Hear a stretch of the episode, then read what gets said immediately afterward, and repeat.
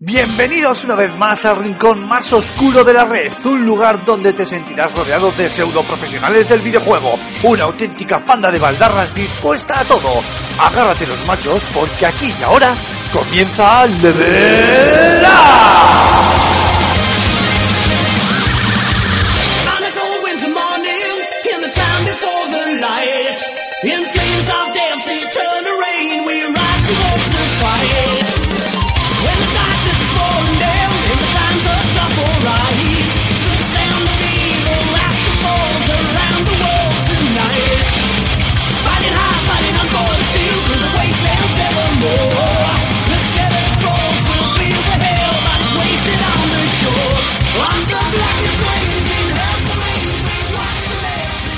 Buenas a todos chicos y chicas, bienvenidos a este nuevo programa de Level Up y qué pedazo de especial que tenemos preparado con The Witcher 3 Wild Hunt, que por fin lo tenemos en- entre las manos. Sé que algunos ya estabais ansiosos de que hablásemos de él, os hemos hecho esperar una semana más, pero creedme cuando os digo que va a merecer la pena la, la- la espera. ¿Y por qué va a merecer la pena? Pues en primer lugar porque tenemos una interesantísima entrevista con el señor David Castaño, que es el PM de Bandai, eh, de Namco Bandai, perdón, en España. ¿Y qué es eso de PM? ¿El tío puta madre? Pues también, pero no. PM es el Product Manager, el jefe de producto de Namco Bandai aquí en España. David, muy buenas y muchas gracias por acompañarnos. Hola, muy buenas. Oye, nada, el, el placer es mío. Muchas gracias a vosotros por, por invitarme y nada, oye, espero que, que pasemos un rato, un rato interesante aquí entre vosotros. Pues sí, con- con- para hablar con un producto como The Witcher 3, como para que no sea interesante el rato. Antonio Santo, director de de Juegos. Muy buenas, caballero, ¿cómo estamos? Muy buenas, Aymar, muy buenas, David. Un placer estar aquí una semana más y además eso para hablar de, de Witcher 3, que le estoy metiendo más horas que a mi vida ahora mismo. Sí, no, de hecho ya no tienes vida social, ¿no? Eso es, es Gerard de Rivia y ahí te has quedado. Sí, la tengo con él, o sea, a través de él. Eso. Bueno, pues eh, David, la primera pregunta antes de meternos en harina con, con The Witcher 3, y ya lo hemos hablado tú y yo de Records, eh, es un poco eh, de recibo, de, vamos, de perogrullo, pero para que la gente también lo sepa, un product manager, un, un jefe de producto de, de, una, de una empresa como Bandai, ¿a qué se dedica? ¿Cuál es su función principal? Bueno, básicamente la labor del jefe de producto consiste, así a grandes rasgos, en, en planificar y ejecutar lo que, pues, todo lo que gira alrededor del, juego en términos de marketing, en términos de pues, promoción, eventos, eh, las campañas de medios que veis en las webs, en la radio, en la televisión, por ejemplo, eh, los concursos que se montan por ahí. Bueno, pues un poco todo lo que es eh, el, el trabajar directamente con el producto desde que se concibe en sus inicios hasta que finalmente se pone a la venta y, y llega a casa de los usuarios. Eh, pues una de las tareas más habituales, pues aparte de lo obvio, que pues es el tema de medios, de campañas, de, de promociones y tal, es pues, eh, por ejemplo, revisiones de los materiales. Eh, seguro que habéis visto alguna vez, eh, esta anécdota además es, es, muy típica, a mí me pone un poco nervioso, pero, pero seguro que más de una vez habéis visto la típica carátula de juego que viene con una errata en la parte de atrás o viene con la típica bandera del idioma invertida y no me refiero a ningún ejemplo sí, concreto. Sí, sí, me acuerdo de la del Black Ops 1 o 2, no me acuerdo cuál de, de ellas tenía un, una nosotros, invertida, sí. Sí, nosotros en nuestros archivos tenemos un caso con, un, con el Tales of Vesperia que, bueno, en fin, fue especialmente flagrante. Bueno, pues eso fue culpa de que el product manager de turno, jefe de producto de turno, no hizo su trabajo. Eh, revisar los textos, que todo lo que es el packaging esté bien, que el contenido de la descripción en las webs de los eh, surtidores habituales de juegos esté correcta. Todo ese tipo de trabajo es eh, directamente responsabilidad del jefe de producto. Bueno, pues Antonio, eh, teniendo en cuenta que ya le has metido como tropocientas horas al juego y estoy convencido de que estás ansioso por preguntarle a David, yo te paso el testigo y todo tuyo. Bueno, la primera, más que sobre el juego, sobre, sobre el trabajo. Eh, menudo parto, ¿no? ¿Cuánto, ¿Cuánto, llevas con The Witcher? Pues va a ser mm, así a ojo casi dos años. Es que, claro, la, mucha gente se cree que, el, que toda esta labor es de lanzamiento, para el marketing de lanzamiento, pero eh, firmaste hace dos años con CD Projekt. Sí, bueno, el, el, contrato con CD Projekt está firmado desde hace más tiempo porque también lanzamos The Witcher 2 y hemos seguido trabajando con ellos desde entonces. Pero trabajando directamente en, The Witcher 3, eh, yo creo que si no llega a dos años, pues a lo mejor es un año y ocho meses o nueve meses por ahí debe andar. Desde que empezamos a tener los primeros datos del juego, de cómo iba a ser, de cómo lo íbamos a trabajar, sí, sí, cerca de dos años. Lo peor no es hace cuando empezaste, lo peor también suele ser que la gente piensa que en cuanto lo lanzas, es decir, este 19, pasado 19 de mayo, ya está todo hecho. Y, ostras, no nos queda trabajo por delante todavía, madre mía. Pero vamos, está mereciendo la pena el resultado, desde luego. Ujú, Eso te iba a decir, el día de lanzamiento, ¿cómo, cómo se vive? Pues para nosotros es un día más, porque, bueno, por suerte o por desgracia, siempre los juegos se ponen a la venta además un poquito antes, con lo cual el- la crisis eh, gorda fue el, el día 18, el día anterior al lanzamiento. Ya sabíamos que el juego estaba en que estaba en la calle, intentamos conseguir los primeros datos de venta de los retailers habituales y tal, y bueno, pues sí que hubo un momento ahí de, de tensión. eh, al final, bueno, no pasó nada, no hubo problema porque el juego estuviese la venta antes de tiempo. Suele pasar, a veces han dado casos de pues, servidores que no están activos, de parches que no están de Day One que no están listos, juegos que chascan y fallan como escopetas de feria, pero bueno, en este caso de Witcher salió muy bien. Eh, las ventas han acompañado fenomenal y nada, estamos encantados. Pero oye, te tengo que preguntar por el elefante en la habitación. ¿Cómo habéis vivido vosotros la polémica del downgrade, por llamarlo de alguna forma? Pues eh, también nos ha tocado un poco muy un poco de lado porque realmente la crítica, la queja en este caso ha ido ha ido contra CD Projekt. Entonces, eh, bueno, nosotros a nivel de comunicación realmente no hemos tenido que en este caso que dar la cara. Ha sido CD Projekt quien ha salido a la palestra a explicar los motivos de, de por qué han tenido que recortar y reducir el juego. Yo creo que los motivos que han dado son bastante evidentes, son bastante razonables. O sea, es un mundo que es tan tan tan tan grande que no hay hardware eh, de este o de otro mundo capaz de capaz de moverlo. Nosotros Y- este, este tema lo hemos tratado y hemos hablado siempre de que era un fallo de marketing. Eh, tú te dedicas al marketing. Tú Sí, sí, eso, eso. Ahí, ahí va yo, ahí va yo. Hacer sangre, ¿eh? Hacer sangre, hacer sangre, no hay que escurrir el bulto. Tú habrías sido más cauto si hubieras sido Sí. del, del equipo de marketing. Yo, en mi modesta opinión, eh, con este y con cualquier otro juego con el, con el que hemos visto casos similares, eh, hubiese tenido cuidado, hubiese lanzado las primeras imágenes o primeros vídeos ya más cerca de lo que sería el aspecto final del producto. Siempre, a ver, tenemos que tener en cuenta que cuando enseñas un juego un año y medio antes, un año antes de que se ponga a la venta, son versiones beta, que luego cambias cosas, que luego, oye, ha salido una versión nueva del motor que estás usando y te ha cambiado, yo qué sé, la iluminación, ese tipo de detalles, a ver, en cierto modo es, es normal que, bueno, pues que veas cambios, pero cambios tan exagerados como lo que se han venido viendo en los últimos casos de downgrades que hemos, que hemos tenido recientemente, pues sí, es cierto que, que enseñar el juego con tanta antelación quizá no es tan buena idea. Yo lo hubiese retenido el, el vídeo, hubiese lanzado un vídeo mucho más cercano a lo que es el punto final, pero bueno, esa es mi opinión. Aquí en este caso mandaba CD Projekt, ellos han sido los que han gestionado todo el timing de comunicación, de vídeos, de lanzamiento de noticias, etcétera. Para que os hagáis una idea, eh, por poner un ejemplo, la primera vez que se retrasó el juego, nosotros nos enteramos por, por vosotros, por la prensa. O sea, yo no sabía a nivel interno que el juego se iba a retrasar hasta que un compañero, que fue José Carlos, que me mandó un WhatsApp, me mandó un line y me dijo, hostia, mira esto, tal. Y un enlace a la web de CD Projekt donde estaba el comunicado con el retraso. Y dijimos, ¿cómo? Entonces queda un alegrón eso. Vamos. Vaya, vaya subidón. Entonces, claro, para que os hagáis una idea del nivel de cómo son ellos de estrictos y cómo lo tienen todo tan controlado y tan medido que, que todo lo que es pues eso, comunicación, etcétera, eh, es so- sobre sus tiempos, básicamente. Y oye, David, una pregunta, porque a ver si me, si me, si me sé expresar bien.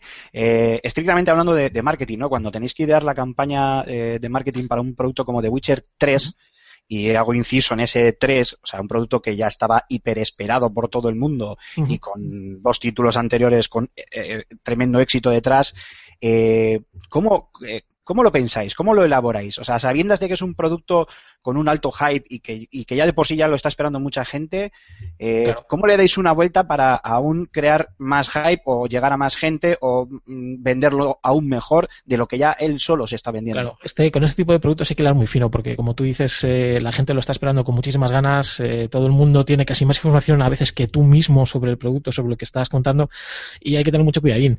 Gran parte de la campaña está muy enfocada a, a- a captar la atención de, de nuevos potenciales consumidores, es decir, de esa gente que, que no conoce The Witcher o que sí lo conoce pero no lo ha jugado o que le suenan los videojuegos pero que no está tan metida en el mundillo y, sabemos que, que el The Witcher les puede, les puede gustar y, si lo ven y si lo vendemos de forma correcta, pues como ha pasado, van a entrar por el aro, van a comprar una Play 4, una Xbox, un PC y se van a hacer con el juego de calle, vamos. Es, con este tipo de juegos siempre se, se, se- se procura actuar de esta manera, ¿no? Intentar enfocar gran parte, o bueno, una parte de la campaña, también depende de cada caso, hay que verlo caso por caso, pero vamos, una parte de la campaña siempre va dirigida a lo que es el, el público mainstream, eh, para intentar captar pues eso, nuevos, nuevos usuarios, básicamente, porque el, el grosso, lo que es el jugador hardcore, el que está todo el día metido en foros, en internet, en webs, viendo cosas y tal, ya conoce el juego, y es que es, ya te digo, en muchos casos ellos saben más que tú. Entonces no les vas a contar nada que no sepan. Eso es, es fácil decirlo, ¿eh? pero, pero tiene, tiene tela, ¿verdad? Sí, sí, sí, sí, es una historia. Antonio, creo que querías preguntar alguna cosa. Sí, oye David, tú que, bueno, yo sé perfectamente que, bueno, eres no, no ya, no solo rolero, sino aficionado a juegos de rol japoneses, juegos de rol occidental, vamos, le tiras a todo. Sí, solía devorarlos de tres en tres cuando, cuando era más joven, sí. Sí. Cuando había tiempo. Efectivamente. ¿Cuál, cuál, cuál le ves tú mm, los grandes puntos fuertes de, de The Witcher, de su propuesta? Partiendo, y voy a ser totalmente franco en esta, en esta respuesta, partiendo de la base de que a mí los sandbox no me suelen gustar, salvo honrosas excepciones, y The Witcher es una de ellas, el punto fuerte que tiene sin duda es la cantidad de cosas que tienes por hacer en el mundo en el universo de The Witcher 3, en el mundo de The Witcher 3, además de la historia principal. Te puedes dedicar a ir a tiro hecho, a fundirte las misiones principales y acabarte el juego en unas 50 horas, pero si quieres en cualquier momento te puedes perder por los miles de pueblos y por las miles de ciudades que hay en el mapeo de The Witcher, ir a tu rollo, dedicarte a hacer favores a la gente, a coger otras misiones secundarias y te puedes perder hasta el infinito hasta el punto de llegar, de decir, ¿qué, estaba haciendo? ¿Dónde, ¿Dónde continuaba? Porque me lo marca en el mapa, si no, no tengo ni idea de lo que tenía que hacer. Llevo días sin hacer una misión principal y, y nos ha pasado, ¿eh? A nosotros que hemos estado probando el juego, eh, antes de que se pusiera a la venta, evidentemente, eh, nos ha pasado de, de perdernos tantísimo en la profundidad del, del universo de The Witcher que llega un momento que dices, ostras, voy a recuperar las misiones principales porque si no, no me acabo el juego jamás. Yo he echado 20 horas en Huerto Blanco. pues que, que- que no te voy a decir nada que no sepas entonces, ¿ves? En este caso ya sabes tú más que yo. Oye, otra, el- eh, este año va a estar el, pues algo sorpresa, va a estar el título de juego del año, eh, bueno, que, que además tiene otro título honorífico, que es, va a ser el de primer gran juego de la nueva generación de Oh. consolas, Qué, qué bueno. entre The Witcher, eh, Batman y yo voy a añadir eh, de, de manera, bueno, como, como mención especial a Bloodborne, aunque no sea multiplataforma. ¿Cuál crees tú que va a ser? bueno, me va- evidentemente me vas a vender, me vas a vender tu pescado, pero ¿cuál crees tú que va a ser la clave para los usuarios? ¿Quién se va a llevar el gato al agua? ¿Qué necesita el que se lleve el gato al agua? Yo creo que va a estar entre The Witcher y Batman. Yo, The The Witcher, ya te digo, tiene un montón de, de cualidades que lo van a posicionar, pues casi seguro en, ese, en esa primera posición, pero es que mi corazoncito tira hacia los superhéroes y Batman es Batman. Y no puedo, tengo que ser franco aquí también, y yo te diría casi que va a ser, bueno, va a estar ahí muy, muy, muy reñido entre The Witcher y Batman. No te puedo decir Batman seguro, porque si no viene mi jefe y me corta el cuello, pero, pero va a estar ahí, va a estar ahí seguro, seguro. Lo que pasa es que igual eh, The Witcher tiene un aura como más adulta o más artística, quizás. Sí, bueno, el, juego, el, el- tipo de juego que plantea, el tipo de historia que plantea, los personajes tan, tan desarrollados, tan adultos, e incluso el mismo trasfondo de la historia, no tiene nada que ver con, con, pues, el típico superhéroe, evidentemente. De hecho, eh, si habéis visto, os habéis fijado, habéis visto el anuncio de televisión de The Witcher, os habéis fijado en la campaña que hemos hecho, el tagline del juego, la, la- la frase, digamos, es: Este mundo no necesita un héroe, necesita un profesional. Pues con eso ya te lo digo todo. Déjate de héroes, déjate de superhéroes, de capas y de máscaras y, y vamos a ponernos serios. Pero Batman es Batman, te voy a decirlo de antes. Es que Yo también tengo debilidad por el Batman de Rocksteady. sí, Y lo veo ahí, está, va a estar complicado, lo vamos a tener complicado. sí, sí, sí, sí. Yo creo que los dos juegos tienen, tienen muchísimo potencial y tienen los dos eh, las cualidades necesarias para, para posicionarse como juego del año. O sea que va a estar reñidísimo, vamos. Yo hubiera añadido un par de juegos más a esa lista, pero bueno, le voy a hacer caso a Antonio, que sabe más que yo. Pero muy, muy cortita me ha parecido para lo que está ver, todavía a ver, por ¿qué llegar. añades tú? Hombre, pues lo que pasa es que mm, tampoco es multiplataforma, pero habrá que ver qué pasa con Halo 5 y ese Rise of the Tomb Raider, no sé yo, ¿eh? Bueno, sí. Sí, Eh. sí, bueno, vale, sí, aceptamos barco. Aceptamos el barco, como Aníbal Que Acuático. yo a mí los shooters no me, sí, sí, sí, me, me aburren un poco. Mm, Ya, pero bueno, para gustos colores. Oye, David, y volviendo un poco al tema de las, de, bueno, de todas las campañas de marketing y sa- saliéndome un poquito ahora del, del juego, ¿cuál es el momento de, ma- de- de mayor nerviosismo? Generalmente eh, la peor época suele ser tres, cuatro semanas antes del lanzamiento, cuando estás cerrando las campañas con, con los medios y con la agencia que, bueno, pues que se encarga un poco de coordinar toda la información que sale de Bandai Namco y va hacia los diferentes medios, es cuando empieza a haber problemas de este formato no encaja, este banner está roto. eh, generalmente utilizamos eh, banners que usan tecnología flash, vamos, banners flash como los que veis en miles de páginas. Y estos vienen dados generalmente por el, por el desarrollador, en este caso CD Projekt, que los ha hecho pues bajo su criterio, usando sus herramientas y bueno, pues un- una serie de, de estándares que existen en la industria para este tipo de cosas, para no enrollarme con tecnicismos. Bueno, pues hemos tenido, por ejemplo, en este caso muchos problemas con los banners porque venían de una forma que era imposible tocarlos. Y además teníamos que meterles cambios, pues por- si habéis visto la campaña, te- tenemos un acuerdo con Microsoft a nivel europeo, en la que se incluye el hard bundle, en la que se muestra solo la versión de Xbox en, en casi todas partes. Y claro, los banners no venían con esta, con esta información y ha habido que incluirla. Entonces, el tema de los banners ha sido especialmente tedioso, pero bueno, pasa, siempre hay, siempre hay detalles de ese estilo de, pues es un formato que no te encaja, un skin de una web que no, que no termina de verse bien y te lo echan para atrás porque no pasa la aprobación. Eh, generalmente ya te digo, entre tres y cuatro semanas antes del lanzamiento es cuando vienen todos estos problemas y además vienen a tropel. Y claro, es directamente proporcional a la envergadura del título. O sea, que te puedes imaginar con The Witcher, eh, bueno, han sido, han sido días los pelos. hasta las 10 de la noche en la oficina, el teléfono en llamas, el correo electrónico colapsado. Ha sido- O sea, que los polacos estos son huesillos, ¿no? Sí, sí, sí, para verlo por un agujerito, vamos. Oye, yo eh, eh, me voy a ir, me voy a salir un momento de- del, del The Witcher. Eh, yo entiendo que vosotros eh, tenéis, obviamente tenéis que, pro- que probar el producto. Ma- Mandaría narices no hacerlo si vais a tener que diseñar, entre otras muchas cosas, la campaña de marketing. Esa es la teoría, luego la realidad se aleja, se aleja bastante de eso.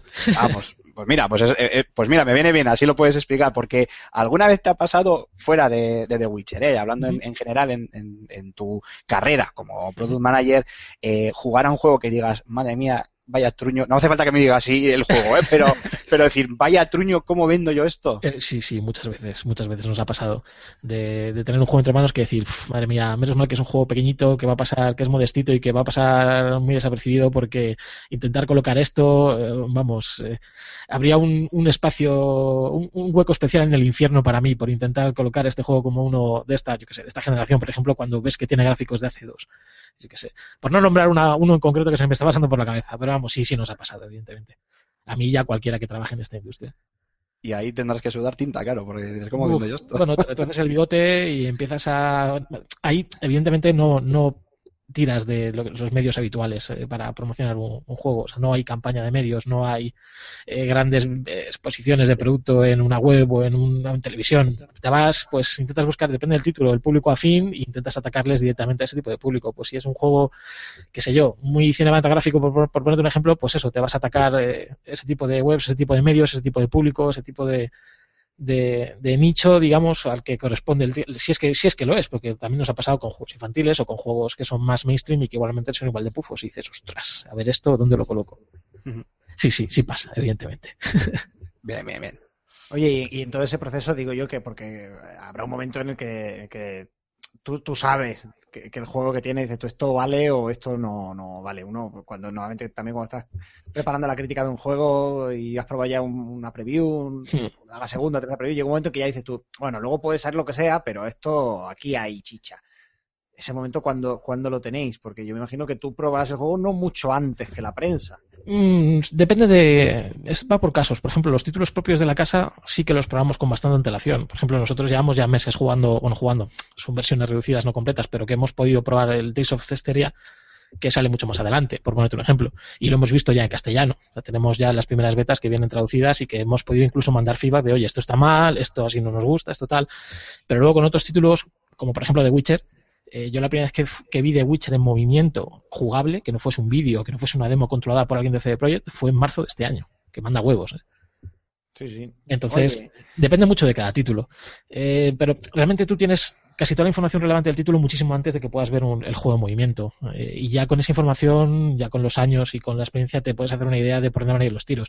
A nosotros nos presentan el line-up de cada año, pues aproximadamente año y poquito, año y sí, año y medio, año y dos, tres meses antes de que el juego salga a la venta. Y ya con esa información tú ya sabes las unidades que vas a traer, el presupuesto que vas a tener y un poco por dónde lo vas a mover. Evidentemente, un título que tú sabes de primeras que no va a ir a ninguna parte, pues se trata en consecuencia. Se traen volúmenes bajos que generan poco presupuesto de marketing y evidentemente no traen grandes campañas. Con ellos se procura, pues un poco lo que decía antes, ir a impactar al público que sabes que le va a interesar ese producto. Ujú. Oye, ¿y, y Cyberpunk qué? ¿Lo quieres o no te apetece ya? Brr, Yo sí, sí que lo quiero. O sea, el corazón me dice que sí, el cerebro me dice que huya en dirección opuesta tan rápido como sea posible. Porque, madre mía, trabajar con CD Projekt está siendo muy interesante. Pero Muy interesante. no, yo no he visto nada del juego, absolutamente nada. ¿eh? No sabemos nada ni no tenemos ningún tipo de información, por lo menos a mi nivel yo no sé nada. Pero vamos, solo partiendo de la base de que es Cyberpunk, ya evidentemente mm, tienen toda mi atención. Nada, ya le decimos de tu parte que sean buenos. Sí, sí, sí. por favor. Bueno, David Castaño, PM de Product Manager de Namco Bandai, muchísimas gracias por habernos acompañado esta semana y ten a buen seguro que te volveremos a invitar para que, para que vengas con nosotros otra semana más a, a contarnos pues cositas del mundillo. Por supuesto, oye, nada, gracias a vosotros, ha sido un placer y cuando queráis aquí estaré. Muy bien, muchísimas gracias. A Y. Antonio, si te parece, nos vamos ahora con un poquito de música y recoge- recolectamos al resto del equipo para hacer una buena, una buena charla, iba a decir, un buen debate de- o coloquio sobre The Witcher 3. ¿Te parece? Me los he tirado del caballo y me los he dejado en la aldea, ahí en la taberna. Muy bien, pues no os mováis chicos, que volvemos ahora mismo.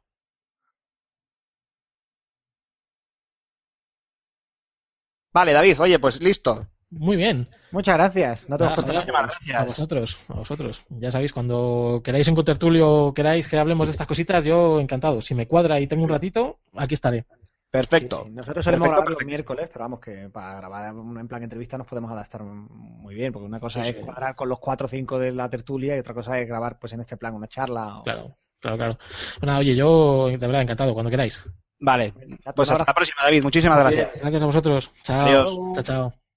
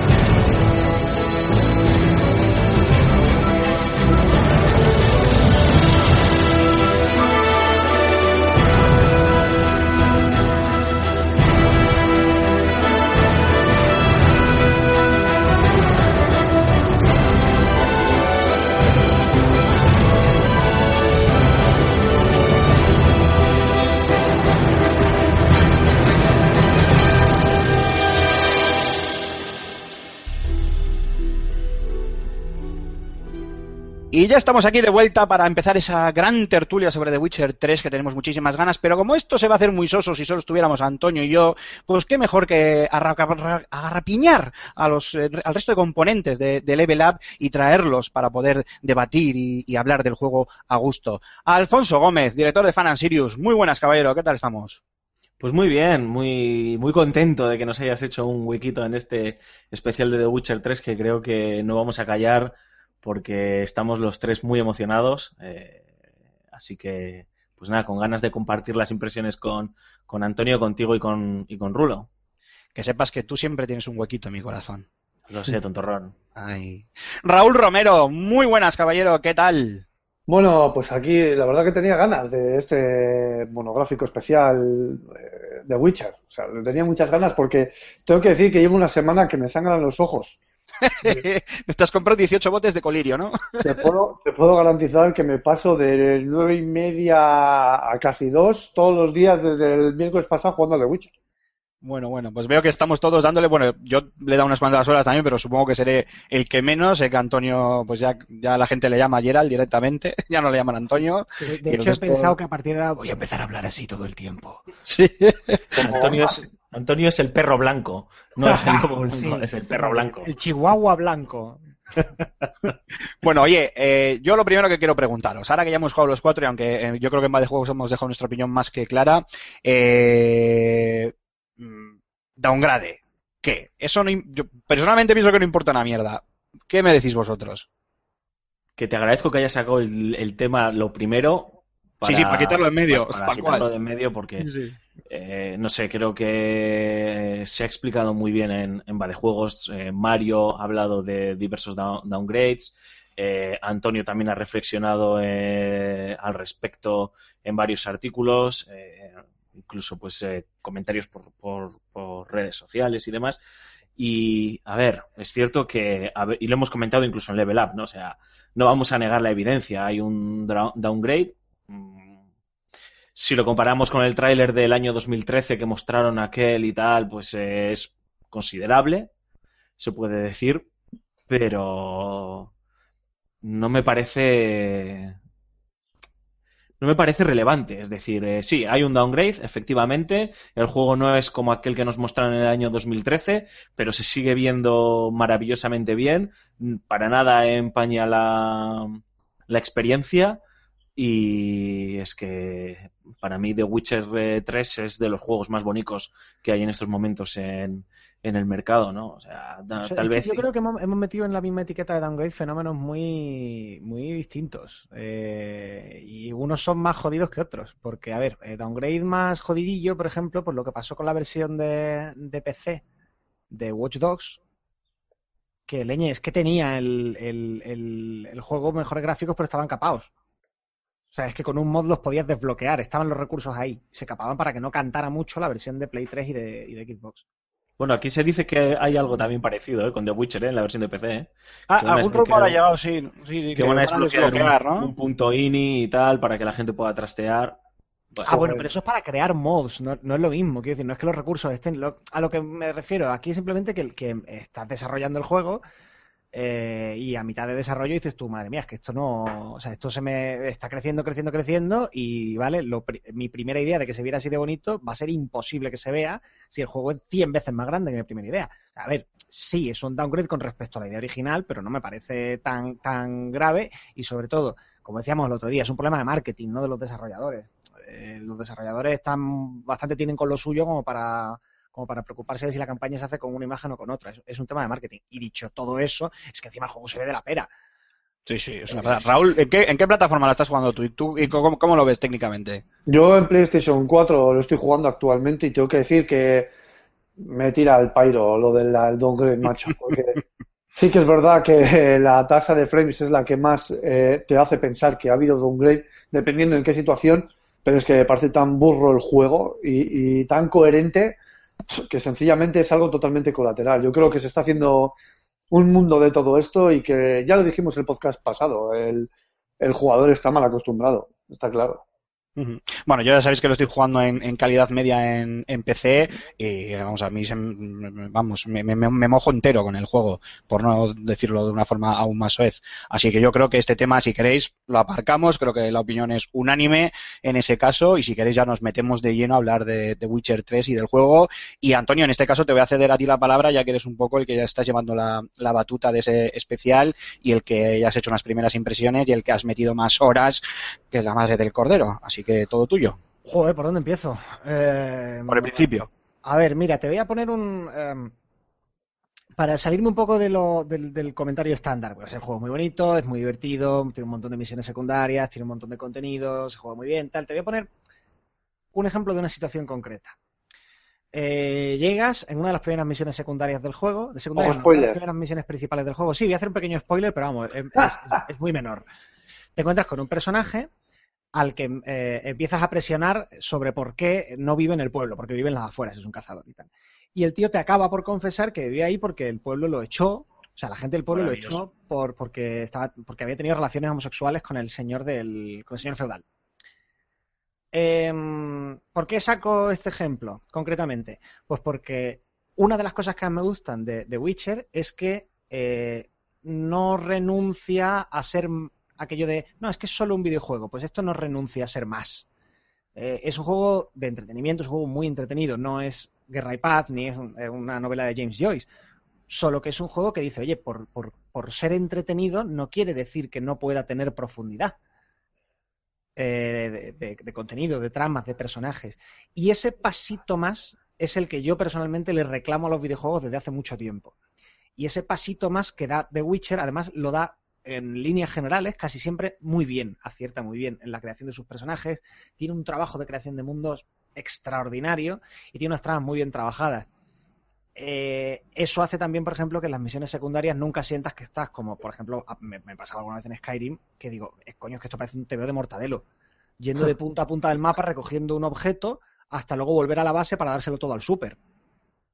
Aquí el guion está lo bastante bien escrito y, con, y, enfrentándose con suficiente profundidad a su propia propuesta que, incluso una misión secundaria aparentemente tonta ya te está diciendo algo, ya sientes que estás protagonizando una historia. Eh, Raúl, tú eres una persona que, yo te conozco bien, bueno, todos te conocemos bien y sabemos que te entusiasmas con los ju- videojuegos de una manera superlativa. ¿Qué es lo que más te ha entusiasmado hasta el momento, lo que llevas jugado, de The Witcher 3? A mí lo- el libre albedrío que te deja el juego.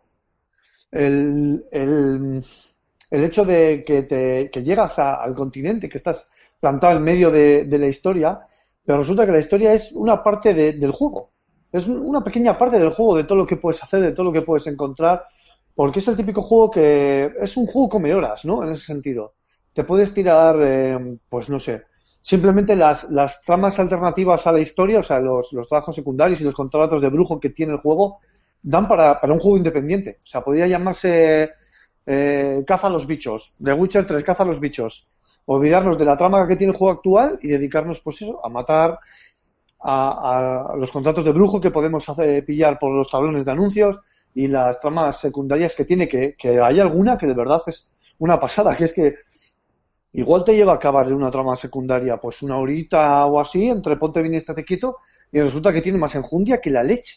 Y además es que ese- esa trama aporta al juego en general, Claro, porque, ¿verdad? porque, te, porque además te desbloquea, te puede llegar a, una trama secundaria te puede llegar a desbloquear forjas, te puede llegar a desbloquear eh, eh, arbores- eh, sitios para comprar hierbas y todo este tema, con lo que aporta al juego, porque en un momento dado puede que necesites eso.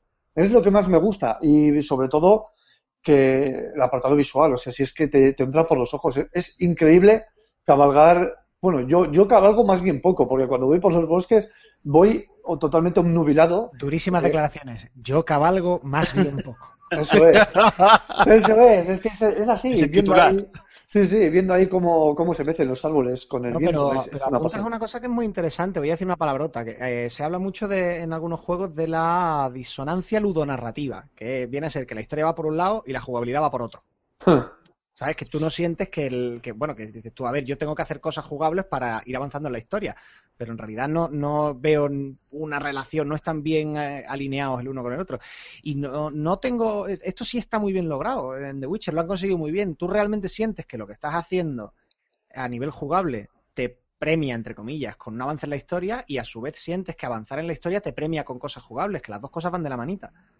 Sí, sí, es una pasada. Y es que hay otros juegos como por ejemplo el, Dragon Age, que está muy bien, pero que las tareas secundarias, por ejemplo, parece que están puestas, incluso el Skyrim, parece que están puestas pues para, para rellenar un poco. Pero es que aquí empastan tan bien en lo que es el, el escenario del juego, que es que para nada te, te da la sensación de que te sales de la trama argumental. Simplemente te has ido por, por otro camino, por otro afluente de la historia que te lleva pues a otras subhistorias.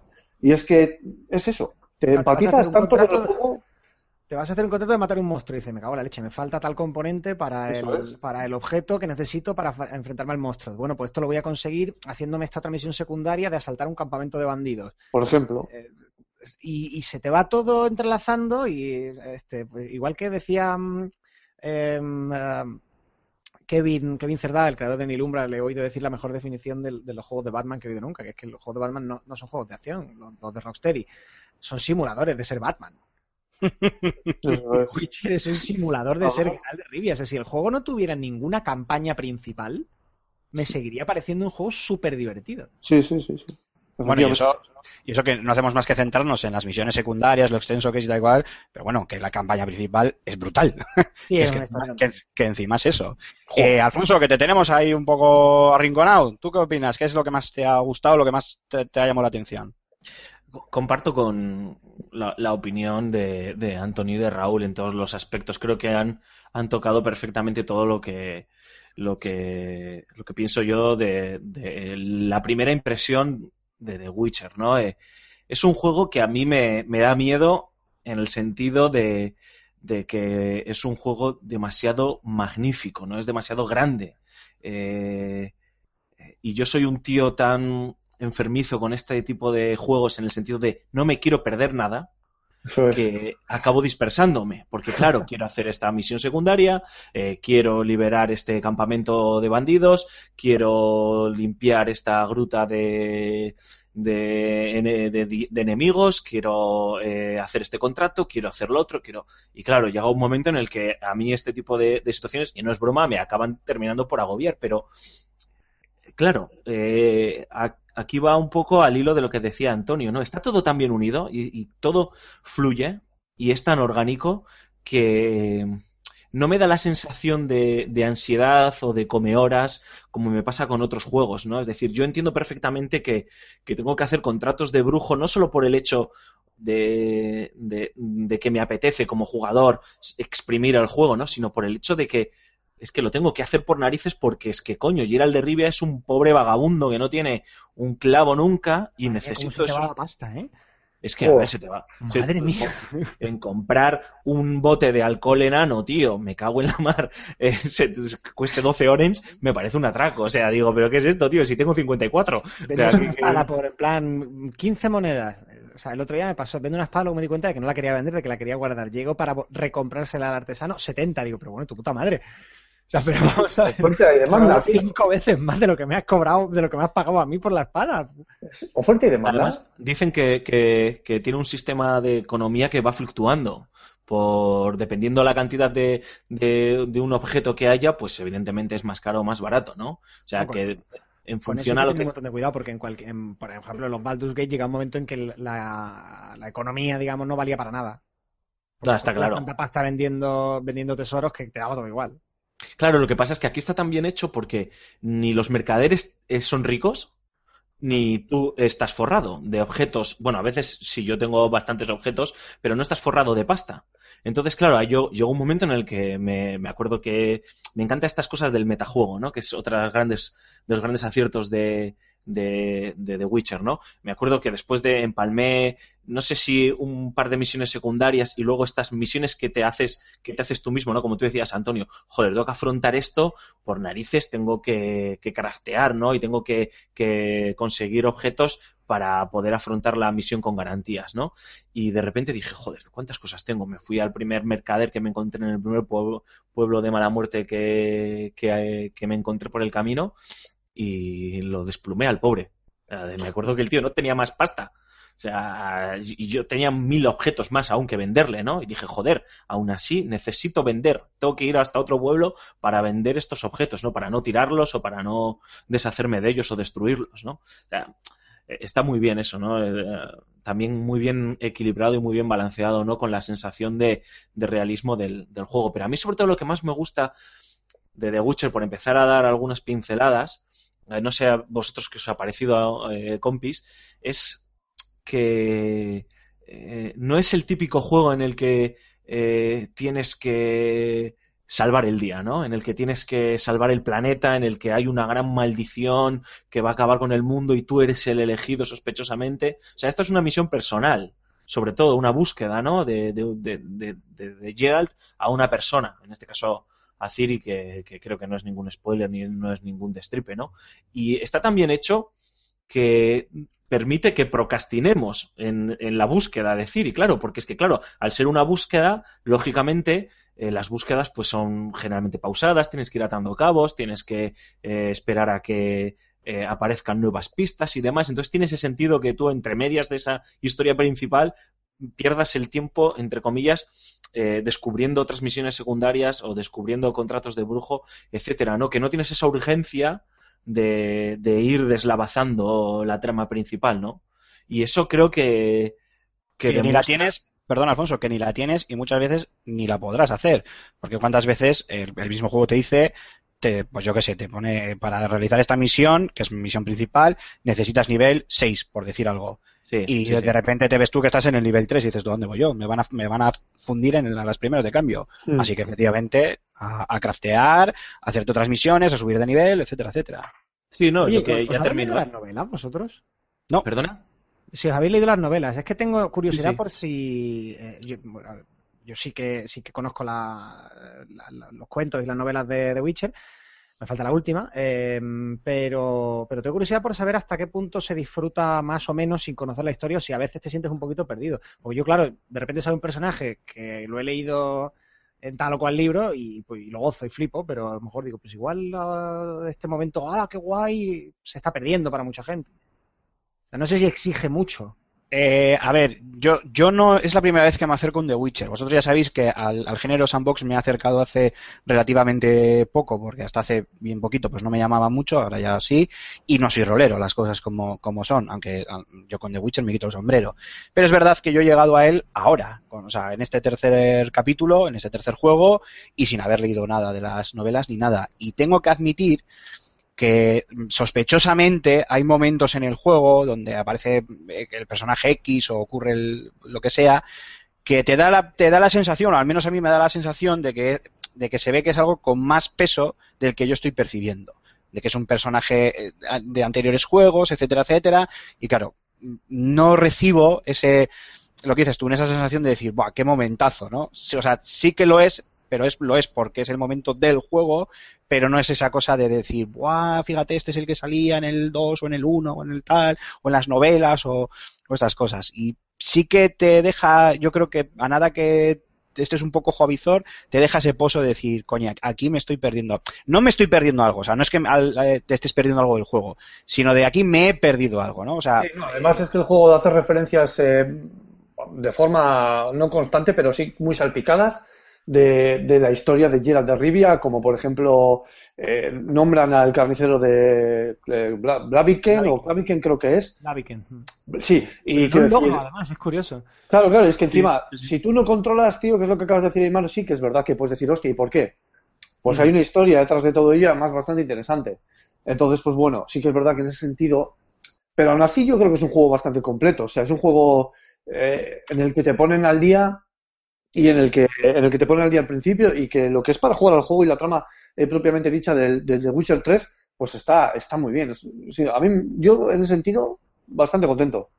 Sí, yo, yo, a ver, tengo que decir que, que he leído las novelas, eh, es decir, que el lore o el previous, el previously en The Witcher lo, lo conozco bastante bien y he jugado a los juegos. Es cierto que el primero no me lo llegué a terminar, eh, los jugué en PC, cambié entre medias de PC y tal, y ya me dio un perezón de la leche volver a instalarlo. Y luego sí, el 2 lo acabé dos veces, de hecho, y estoy disfrutando con el 3 como un enano. Y me- eh, no sé, Antonio, supongo que esta sensación la, la tendrás tú. Eh, creo que está bien contado el juego, creo que todos los personajes se defienden perfectamente. Si no conoces el background, de hecho, luego el glosario te explica bastante bien eh, la historia de muchos de los personajes, algunos con spoilers bastante gordos, pero bueno, es lo que. Bastante gordos si te estás planteando leerte los libros a posteriori, Se pero bueno. supone que el, que el pasan 10 años después de la acción de la novela. Efectivamente, tampoco, tampoco pasa nada y eso no es lo que hay, pero sobre todo a mí me gusta por los pequeños guiños ¿no? que tiene. El juego empieza con un guiño que a mí me soltó una carcajada tremenda, ¿no? que es cómo arranca el juego ¿no? con, con Gerald eh, teniendo ese sueño con Ciri y demás en Kaer Morhen y está, se despierta al amanecer y Vesemir le dice, por favor, dame la carta de Jennifer. Y la lee y tal y le pregunta por el, por el pony, ¿no? No, el pony no, el- unicornio, el el unicornio. Claro, es una coña directa para la gente que ha leído los cuentos de The Witcher. O sea, si no lo has leído, te puedes imaginar de qué va la vaina, ¿no? Pues que estos tíos fornicaban encima de un unicornio disecado. Pero, y, o sea, lo, lo puedes sacar por el contexto y por la cara de, de Gerald. De hecho, no, no sé si creo que lo llega a explicar él. En la sí, lo explica, lo explica. En una Yo- respuesta lo explica. Yo le- elegí la respuesta de es un tema personal, ¿no? Pero O sea, te da, te da a elegir esa respuesta y si eliges es un tema personal, yo creo que esa respuesta es la que ha elegido la gente que ha leído los, los, los cuentos. El que no ha leído los cuentos dice, coño, pues quiero saber de qué cojones es este chiste, ¿no? Y te dan la, la posibilidad hasta de, de- de- de darte la respuesta a la gracia, ¿no? O sea, yo creo que es más guiños fan, fan service, que, que una necesidad imperiosa de decir, joder, es que no me estoy enterando de quién es Emir, no me estoy enterando de quién es Jaskier o quién es, ¿sabes? No, en, ningún momento tienes esa sensación de, de estar perdido por el juego, eso es verdad. O sea, eh, lo que dices tú está bien estructurado, tiene un principio, tendrá su final, que obviamente todavía no ha llegado y, y mucho que me quedará. Eh, y lo que dices tú, sí, eh, eh, está más pensado eso, ¿no? Para, para, el que ya ha devorado novelas y, juegos anteriores, pues tenga sus, sus guiños, pero es verdad que yo, o sea, aunque puedo eh, pensar a veces eso de decir, coño, aquí me he perdido algo en, en- dentro del juego como tal, en, en- hablando en, en global, como un todo, eh, nunca he tenido, de momento lo que he jugado, no he tenido la sensación de estar perdido, de decir, o, o de decir, no sé por qué pasa esto o qué está ocurriendo, ni nada por el estilo. Bueno, dicho esto, que ya que eh, hay pausa tengo que aprovechar. Eh, vamos a hablar de un Como tema... si nosotros habláramos mucho. No, ¿Eso digo yo? no, pues por Dios, válgame Dios, yo jamás insinuaría algo, tal cosa. Eh, tema escabroso, por sacarle un poco las cosquillas también al juego. El tema del combate, que es algo que de lo que mucha gente se, se queja. Yo es del primer Witcher al que juego, pero también lo he notado un tanto ortopédico. Eh, Antonio, Raúl, Alfonso, ¿qué me decís? Ojo, yo es que antes de hablar del combate, más que hablar del combate, sí que marca- remarcaría algunas cosas, aunque tienen su explicación, ¿eh? Pero creo que se podían haber ejecutado con un pelín más de pulido, pero entiendo lo vasto que es el juego y demás. Es que en ciertos momentos Gerald es se mueve demasiado brusco, ¿no? Eh, eh, a mí me encantan los juegos, debo ser un tipo muy raro, caminar, tío, no el correr. O sea, si quiero correr, quiero pulsar un jodido botón que haga que corra el personaje, ¿no? Eso es cierto, estoy contigo. Y Geralt Pero está continuamente. decís que si le dais al stick a la mitad del... del- Sí, sí, sí, pero es, es, es un poco es un poco coñazo, ¿eh? O sea, eh, voy andando todo el día, Antonio, te lo puedo decir, y es un, un puto rollo en comparación con el caballo. Porque con el caballo es súper sencillo, incluso puedes llevar el stick hasta el fondo, o sea, hasta su tope, y, y- y va al trote, ¿no? O sea, no galopa. Que yo voy todo el rato al trote. No, no, no estoy galopando casi nada, igual que Raúl. Tengo un déficit de galope bastante considerable en mi Sí, vida. efectivamente. No te voy a hacer, no te voy a hacer, no te voy a Y- hacer el chiste, Alfonso, Y pero es- que tú es- estés diciendo que quieres que, que te gusta caminar en un juego. ¡Ay! ¿Cómo me lo has dejado? ¡Ay! ¿Cómo me lo has dejado ahí? Pero no tiene nada que ver con ser un simulador de paseos un pa' aquí pa' allá que es el Shenmue, no tiene nada que ver. Esto, Buah, esto ya está bien hecho. Y, y, y, ah, ahí yo creo que sí que hay un error. Es cierto que tiene una explicación y es que eh, Geralt se mueve más rápido que un humano normal y corriente simplemente porque es un mutante. O sea, ya está, y camina más rápido, Con corre X-Men, más Yo creo que tiene una explicación más práctica que eso, que es que no hay botones libres. Coño, eh, Joel, Joel, el ejemplo para mí es The Last of Us, tío. Lo hace, vale, y es Naughty Dog, y es un juego completamente diferente, eh, que es muchísimo más fácil afinar en este tipo de cosas. Pero para mí el ejemplo es Joel. El ejemplo paradigmático de The Last of Us es el control de Joel, tío. Está perfecto. Es perfecto. Claro, Pero bueno, oye, es lo que te que digo, dicho esto, en Last of Us vamos, solo hay un botón de, de golpeo. O sea, A ver, que, decir, literalmente no tienen botones. Oye, permitidme, tío, que este, saque mi pequeña dosis de vinagrismo. Y es simplemente el único detalle. Con respecto al combate, eh, no sé. eh, Antonio, tío, te dejo que te explayes. Hemos hablado también largo y tendido sobre esto. O Raúl, vamos, que Raúl llevas, no sé si 200 horas ya en el continente. Pues A, es a mí que- es que me ha gustado mucho, porque es muy... eh, Se siente, una vez que te acostumbras, quiero decir, es verdad que los primeros 10 minutos igual estás intentando pelear en plan Batman, Arkham City, y te dan la del pulpo, claro. Eh, pero en cuanto que te haces a la idea de, no, no, vamos a ver, que es que o sea, es, es muy realista para con las novelas. O sea, es que a Geralt, si se descuida, lo mata cualquiera. Hay que recular, hay que recular Claro, mucho. a ver, e- es un mutante, sí, tiene poderes y fuerza, sí, sí, fantástico, lo que tú quieras, pero un lobo, si te descuidas, se lo come. Efectivamente. Tienes que jugar a la defensiva. O sea, eh, vamos a utilizar un poco el paralelismo, aunque el sistema de combate es súper diferente con Bloodborne. Mm, a ver, es un juego difícil, sí, pero tampoco tanto. Eh, una vez que te metes la filosofía en la cabeza de que no se trata de machacar botones, se trata de ser ágil, cauto y atacar cuando tienes que atacar. Ya está. Y aquí igual, pues tú tienes que estar, eso, reculando mucho, bloqueando mucho, eh, llevando tu, tu poción o tu ungüento adecuado, tu aceite, eh, atacando en el momento justo, no darle compulsivamente al ataque fuerte, sino solamente en el momento adecuado, tirar mucho de las señales, o sea, un, un brujo no es que tenga superpoderes, es que tiene un montón de herramientas, digamos, de combate a su alcance, pues tienes que usarlas todas.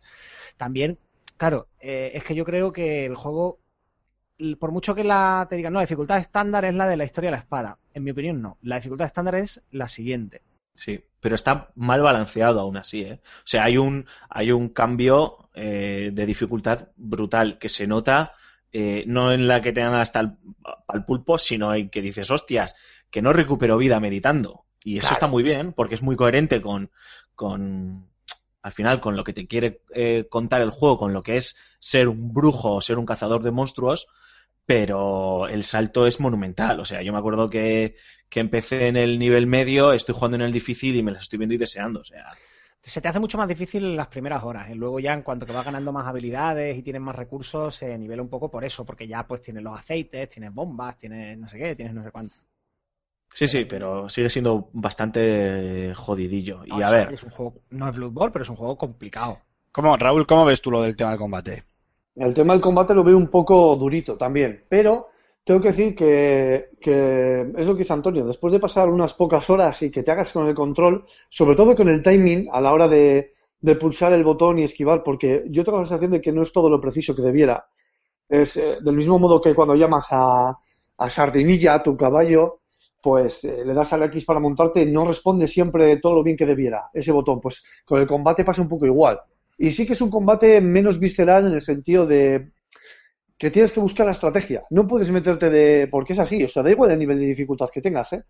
Porque te metes en cualquier combate y si no te lo, te lo planificas bien, termina el primer pringado, te da cuatro hostias y acabas en el suelo, eso ya te lo digo. Da igual el nivel que tengas. Y, que Y es un combate estratégico, es un combate que nadie piense que es que esto es un beaten up, pero para nada, o sea, Claro, no es- claro, claro. Como te pongas a jugar en plan God of War, estás perdido. O sea, tú te vas a, a pelear contra cinco bandidos. Sí, sí, totalmente. Bien, es decir, si te aseguras de que no te rodeen en ningún momento, la pelea está chupada. Sí, sí, sí, eso es. te rodeen, estás muerto. Sí, sí, además que, que se quite de la gente de la cabeza el tema de que bloqueo todo el rato y luego contraataco, porque a la segunda leche bloqueando te quedas aturdido. Claro, Y si sobre te- todo si te dan con un arma roma, o sea, no, si, o si das tú a alguien que tiene, que tiene Un un escudo, escudo. que tiene una armadura más tocha, eh, Entonces, te, claro. te- te- te quedas aturdido. A ver, es, es un combate tosco. Tosco eh, en comparación con, con otros juegos eh, del, que buscan este tipo de action RPGs. Pero sí que es cierto que, joder, era insufrible el combate del 1 y era insufrible el combate del 2. el Y ahora fluye, era- tío. Ahora por lo menos me da la sensación de que tengo un control directo sobre el personaje. Es decir, eh, estoy seguro que con lo que han aprendido estos tíos, eh, el próximo juego que hagan, si va de este estilo, ojalá haya un The Witcher 4, pero no, no tiene pinta por lo menos a corto plazo, eh, habrá- mejorarán otra vez, ¿no? Eh, creo que el error es planteárselo, y ahí lo habéis dado en el clavo eh, los tres, es planteártelo como un Batman. O sea, los Batman son otro tipo de propuestas jugables, eh, muchísimo más eh, dinámicas, muchísimo más agresivas, que incluso eh, buscan que el jugador sea el que tome la iniciativa eh, en todo momento. Y aquí, como bien dice Antonio, es- tienes que ser un poquito más mouriñista y andar jugando con el autobús porque no sabes en qué momento a lo mejor tienes que salir por patas. O sea, a mí no se me caen los anillos, admitiendo que ha habido peleas en las que he salido corriendo como, como alma que lleva al diablo porque es que las estaba pasando canutas. ¿Cómo? Y Hasta, no- cont- hasta contra perros. Sí, sí, bueno, a ver, yo con Y que, caballo... y que no te tiren del caballo. Ya ves. No, no, efectivamente. Yo en cuanto a veces me encuentro con una jauría de, de perros, por no bajarme, eh, eh, es la única vez en la que galopo en The Witcher, tío. Pin- eh, le pincho a Roach, tío, y salimos corriendo como, como, como alma que lleva el diablo, ¿no? Entonces, a ver, no es 100% perfecto porque Raúl yo creo que también has dado en el clavo. Hay momentos en los que no sé si es del todo preciso la esquiva o el rodar y tal, con el timing, pero es que el juego tampoco busca eso en realidad. O sea, eh, a ver, No, yo podrías- aquí tengo menos reservas que vosotros. ¿eh? A mí, por ejemplo, te voy a decir que me gusta más. eh, me vas a decir que, que tiro el balón a la grada, ¿eh? Me gusta más este sistema de combate que el de Dragon Age Inquisition. Joder, A mí, es tam- que a mí, a mí también. ¿eh? Me gusta hemos más. sacado yo- Me, me- me Dos parece que en Dragon. Age eh, soy un superhéroe, eso. Y aquí, a, a ver, que sí, que tires un espacio y dices tú, coño, pues si he fallado. A mí es que me gusta jugar al rol de mesa, y en el rol de mesa fallas un huevo. Hmm. Porque es así, porque hay veces que te paran el ataque o porque hay veces que, que no has medido bien, que tal. Eh, y, me- y me gusta esa sensación de combate de, de mierda, he fallado, ahora voy a intentar rodearle, Sí. voy a poner la espalda contra la pared para que no me rodeen, doy un salto por aquí, ta, ta, ta, ta. No la sensación de, eh, en cuanto que le he pillado el truco a las manos, por así decir, ya esto va para adelante. Sí, pero a mí me gusta eh, esa sensación realista, incluso sucia, que le da ese rollo de combate sucio y tal, que puedo fallar, pero a veces me cuestiono por qué he fallado. No sé si he fallado porque el juego quiere que falle o porque, o, porque no he sido lo suficientemente preciso o porque no está bien equilibrado, ¿no? O sea, a ver, ojo, que, no, que ahora parece que también sale mi dosis de vinagrismo, estoy enamoradísimo, pero son esas cosas y ahí Raúl yo creo que ha definido muy bien. Hay momentos en los que, tío, digo, joder, ¿por qué no he esquivado ahora? No entiendo por qué hay momentos en los que estoy esquivando y te juro que contra este personaje creo que le he pillado perfectamente el timing y ahora no entiendo por qué he fallado. Y hay momentos en los que sí he fallado porque soy un manco y punto. Y he fallado al, al darle al botón de esquiva. Y en otros momentos porque yo creo que le falta ese puntito de, de pulirse. Pero es que es un juego tan enorme, tan gigante, que es es que tenga este tipo Pues de mí cosas. Y sobre todo que sí que porque está- que sí que porque no es no es su puede ser eh porque es que tampoco el juego te vende esto Es que tú, mira, O sea- ¿cuánto, cuánto, ¿cuánto te ha durado a ti? Porque te voy a poner un ejemplo también de, bueno, mini spoiler, un contrato concreto. Si habéis hecho la, la pelea en el primer capítulo contra la dama del mediodía, Ah, Juanjo, ya ni me acuerdo, creo que no, ¿eh? Chaval. 10 Pero- minutos, fácil. no sé cuánto has dicho perdona 10 minutos, 15 minutos. Se te puede ir un combate que no te digo contra un gran jefe final, se te puede ir un combate que se te vaya un poco de las manos a, a 10, 15, 20 minutos. Bueno, 20 minutos igual es mucho, 10 minutos perfectamente. Sí, sí, sí. ¿Cuánto dura un Mm. combate en Batman? sí sí no no no que está Dos claro minutos. Es que está pensado para que sea de otra forma. Ya te digo, tú juegas. Sí, a- que- lo que pasa es que el fallo ha desaparecido del combate en los juegos de rol. Pero tú juegas a Baldur's Gate y a lo mejor Pero te yo- pasas cinco minutos mirando la pantalla, porque también es control indirecto, mirando la pantalla porque no aciertan los espadazos.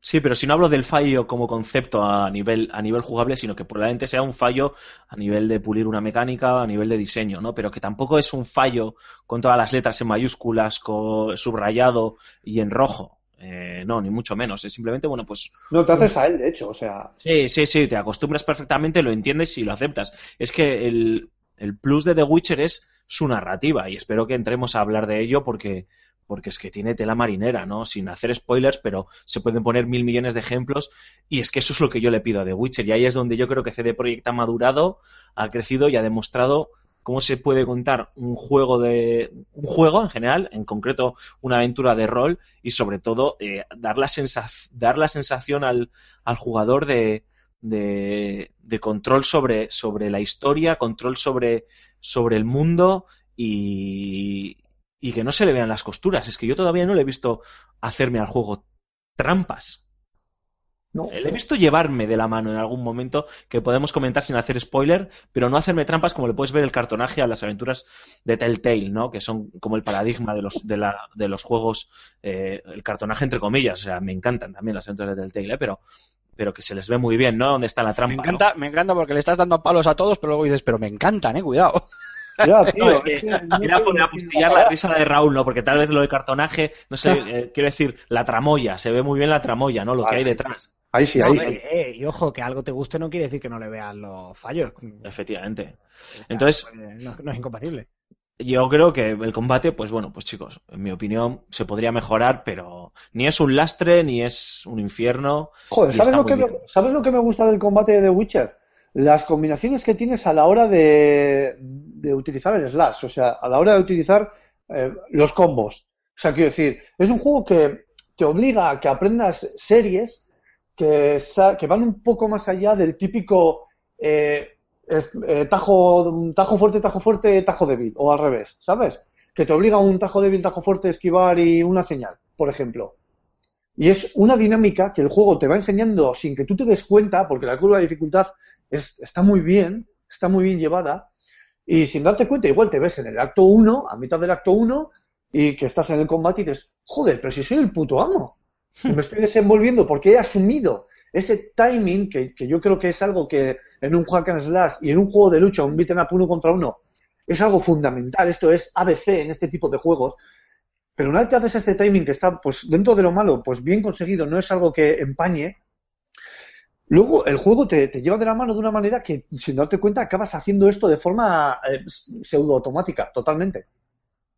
Hombre, yo, eh, por, comentar un poco también el tema del, del combate y teniendo en cuenta que es la primera vez que lo, que lo cato, a ver, yo sí que eh, sí que os diría que, que a ver, eh, que es, esto es, yo estoy con Antonio, ¿vale? El tema es que eh, el título te intenta transmitir ese realismo dentro de su eh, mundo de fantasía y entonces en vez de hilarte una serie de, de combos a lo Batman donde eso, ¿no? Eres un superhéroe y en cero coma te has ventilado el, el combate, aquí no, te da más, o sea, aunque como tú bien has dicho Raúl, también puedes eh, eh, anudar, ¿no? Esos, esos diferentes movimientos para hacer tus propios combos, tienes mucha mayor libertad de, de movimiento. Vale, también estoy con Alfonso en que probablemente no esté lo- todo lo bien ajustada que, que debiera. Pero, pero bueno, aún así yo creo que es coherente el sistema de combate con lo que The Witcher a nivel eh, narrativo te quiere, te quiere contar, ¿no? Entonces te deja un poco ese libre albedrío de, oye, no te creas que esto es que vengas aquí, enlaces cuatro combos y te has cargado el bicho. No, no, olvídate. Aquí te, te lo tienes que, que currar y te lo tienes que, que pelear. Y como tú bien has dicho, Alfonso, si quieres, eh, hablamos un poco de, de la narrativa del título, que a mí me, yo no soy amante del rol y a mí personalmente me tiene fascinado tanto el diseño de personajes como la historia que, que cuenta, el cómo lo cuenta, el diseño artístico, banda sonora, yo que sé, todo. Sí, a mí me gusta y creo que además eh, en, en breve Antonio tiene que seguir dándole al The Witcher para terminar la crítica para Va de Juegos y nos vas a tener que dejar. Entonces voy a ser muy rápido para que Antonio dé sus pinceladas, pero me gusta sobre todo cómo está hilado todo, ¿no? O sea, como decía Raúl, una misión secundaria que no parece importante, incluso que no tiene nada que ver con un contrato de brujo, que luego podemos explicarlo si si queréis eh, más en profundidad, eh, te, te abre otro abanico de posibilidades que incluso pueden estar relacionadas o están relacionadas con misiones principales, porque a mí se me ha dado el caso que hay misiones secundarias que están relacionadas con misiones principales que si no las haces, pues ya está, no pasa nada, no, no, no, no te has enterado de eso, ¿no? Y, y lo explicaban el otro día, eh, leí una entrevista ahí en qué medio era, eh, a uno de los eh, responsables, no al guionista, sino a uno de los responsables de, de la narrativa del juego, y explicaba cómo eh, había algunas misiones eh, principales o secundarias del juego que se ramificaban y que yo las iba a ver de una manera y otro jugador las iba a ver de otra manera dependiendo de las decisiones que se tomaban, ¿no? Y esa enorme y, y gigantesca eh, bifurcación de, de- de las misiones, cómo les había convertido, cómo les había convertido la oficina en, en, en un auténtico basurero de posits, ¿no? Para, para tenerlo todo controlado y que nada fallase. Y joder, yo hay una misión, hay una misión, sí, no voy a explicarla, en la que terminas la misión y, y, y tienes dos posibilidades como Geralt, que es, joder, te vas a enterar, voy a matarte, o vendré más tarde y te voy a matar, ¿no? En el fondo es la- parece que es la misma, parece que es la misma respuesta, pero es diferente. Y al final estaba tan indignado que elegí la primera, la primera respuesta porque dije, cago en 10, te voy a machacar. Ahora mismo estoy en caliente y te voy a machacar por lo que me acabas de hacer o, o por lo que me acabas de contar. Y el juego en ese momento no quiere que tú le machaques a ese personaje. Y entonces se las ingenia, se las ingenia para posponerlo. Es decir, eh, si hubieses elegido la segunda decisión, hubiese pasado, hubieses llegado a la misma, a la misma mm, eh, respuesta, ¿no? Pero por cómo está contado, porque cargué la partida solo para ver cuál era la otra respuesta, por cómo está contado te hace, te hace la sensación de que es orgánico, ¿no? Yo elegí lo- la otra respuesta de ya nos veremos luego y te vas como un gallo, ¿no? Diciendo, bueno, ya nos veremos luego, así que vete preparándote. Al elegir la primera respuesta, que es la, la- con la que me quedé al final, que es la de te vas a enterar, te voy a dar la del pulpo y la de tu tía, como dice Antonio, o la de tu prima, como dice Antonio, eh, el juego se las ingenia de tal forma para dejarte en ridículo y decirte, pero ¿quién eres tú, tío? ¿Quién eres tú? Nos veremos luego por el camino porque te machaco ahora, ¿no? Entonces, eh, no sé, está, está tan bien hecho, todo tan bien hilado que a mí me deja loco. No sé, Antonio, tío. Sí, Hablas mejor. eh, Yo es que ya creo que ya he dicho, me, me suena que en Level Up o en algún artículo en Va de Juegos, no estoy seguro, pero el The Witcher consigue muy bien mm, posponer las consecuencias de tus acciones en el tiempo. Es decir, No es como algunos juegos en los que de repente haces algo y el juego te dice, muy bien, has elegido la opción buena, eres moralmente bueno, has ganado puntos en karma. No, no, no hace nada parecido en ningún Sí. momento. Que no hay blancos ni negros, también Claro. hay luces, eso es. Pero, pero sí que hay muchas eh, pequeñas formas en las que el juego te va devolviendo aquello que tú vas sembrando. ¿Qué se logra con eso? Que te da una sensación, que evidentemente es ficticia porque nunca hay una libertad total, de vulnerabilidad. O sea, de que te tienes que pensar cada paso, de que no Sí. puedes eh, ir yendo, ala, venga, para adelante, porque te puede, te puede volver y estallarte en la cara, eso por un lado. Y en segundo lugar, que no te permite intentar eh, aprovecharte del sistema para decir, bueno, me importa tres narices cómo se desarrolla la historia, quiero ir a las opciones que me den más experiencia. No te puedes permitir jugar así, por eso, porque te puede disparar en la cara, se te puede casquillar la pistola eh, con mucha facilidad. Entonces, acabas de verdad decidiendo cómo quieres que sea tu personaje, interpretándolo, porque es la única eh, guía a la que te puedes este, agarrar. Eso, más allá de ya de, la profundidad de la historia, de la narrativa y tal, conseguir crear esa situación, esa, perdón, esa sensación en el jugador, me parece que es lo más difícil de todo y el mayor logro que tiene, porque de verdad te sientes algo muy parecido a sentado en una mesa jugando al rol con, tu- con tus amigos, pero te han dado la ficha de Geralt de y tú intentas hacer tu Geralt de lo mejor posible. Y es que Creo que eso encima... es lo más difícil que hace. Sí, sí, y es que encima, permíteme Antonio un inciso, eh, las decisiones que tú tomas en el juego tú no las ves hasta que pasan unas cuantas horas de juego. Es un juego que, que, que tú haces algo y que no, no ves la consecuencia inmediata. Porque dices, ah, mira, he decidido esto y no ha pasado nada, vale, punto pelota. Pero es que resulta que no sé qué misión de no sé qué pasa, no sé qué leches, dices, mierda, es el típico juego que te hace decir, joder, tenía que haber elegido la otra opción. Sí, no, o que no sabes incluso Cuando estás tomando una decisión, ¿no? Efectivamente, es. hay momentos en los que en los que te ponen un, un- un contador, que son los menos, un contador de tiempo para tomar según qué decisiones, se- no, para dar una respuesta más que tomar una decisión muchas veces, y piensas, ¡guau! Aquí viene una decisión súper importante, y es para una chorrada. Y hay conversaciones que no sabes por qué, estás hablando tranquilamente, y eso está teniendo, eso está repercutiendo en, en, en la historia, ¿no? O por lo menos en tu historia.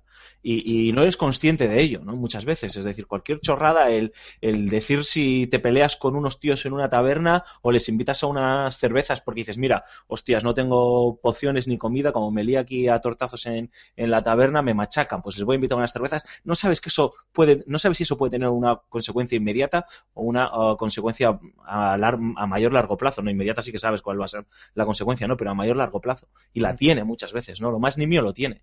Y eso es todo un éxito que mm, de una técnica que lleva años intentando aplicarse en el mundo de los videojuegos y que la gente de CD Projekt está depurando y a mí en este Wild Hunt me, me está sorprendiendo. O sea, pensaba que no, que con el 2 me habían sorprendido y aquí me están sorprendiendo, pero, pero al cuadrado. Y hay Bueno, antes- que- Ah, perdón, perdona, perdona, te- Antonio, dale, dale. narrativamente que me gusta mucho, que es que, a ver, escribir un buen guion es relativamente fácil.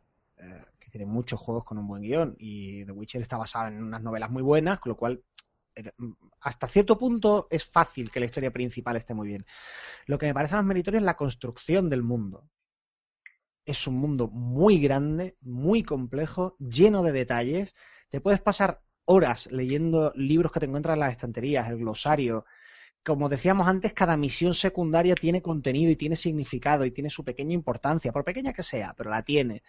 Eh, eso a nivel narrativo es tan importante como la historia eh, como la historia principal del juego. También el guion, también en narración, o mejor dicho, también el diseño narrativo.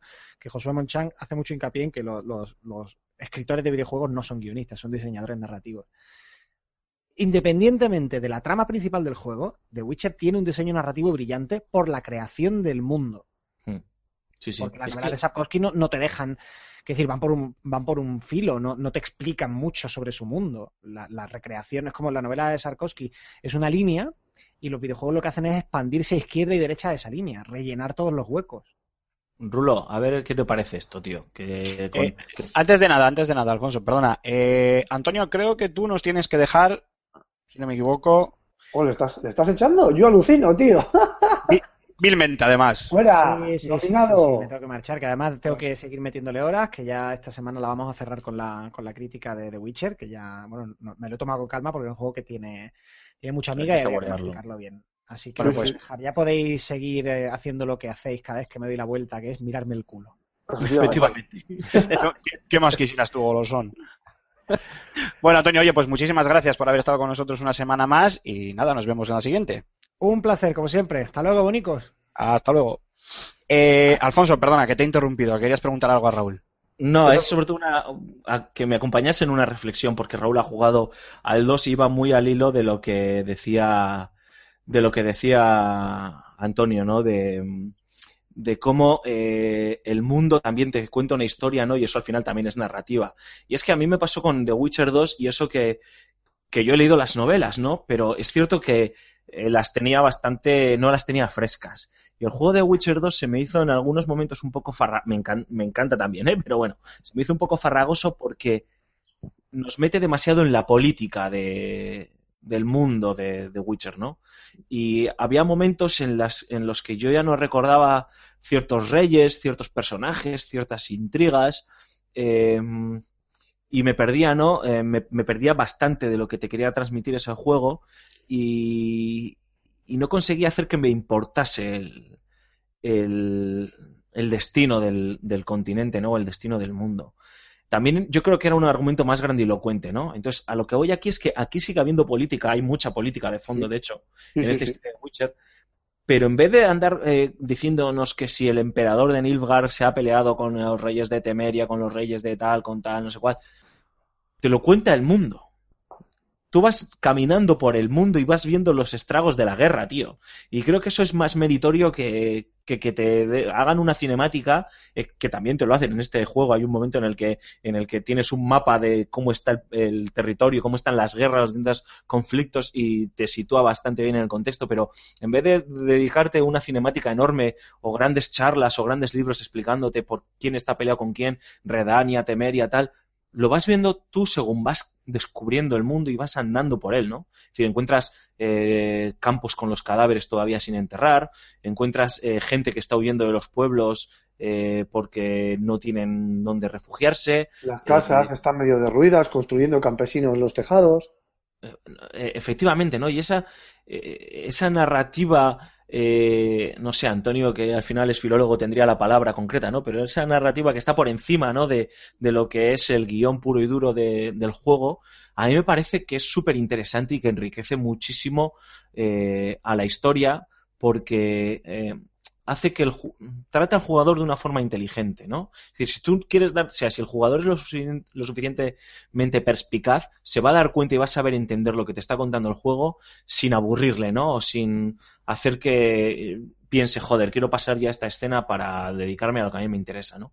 Y, y eso es un mérito que no he visto, no he visto en otro juego. De hecho, no es mi ánimo, no es nuestro ánimo, supongo, darle caña a, a Dragon Age, por ejemplo, ¿no? Pero Dragon Age intenta hacer algo bastante parecido y palidece, ¿no? En, comparación, en este sentido, con, con el trabajo de CD Projekt, ¿no? Porque es que es muy complicado.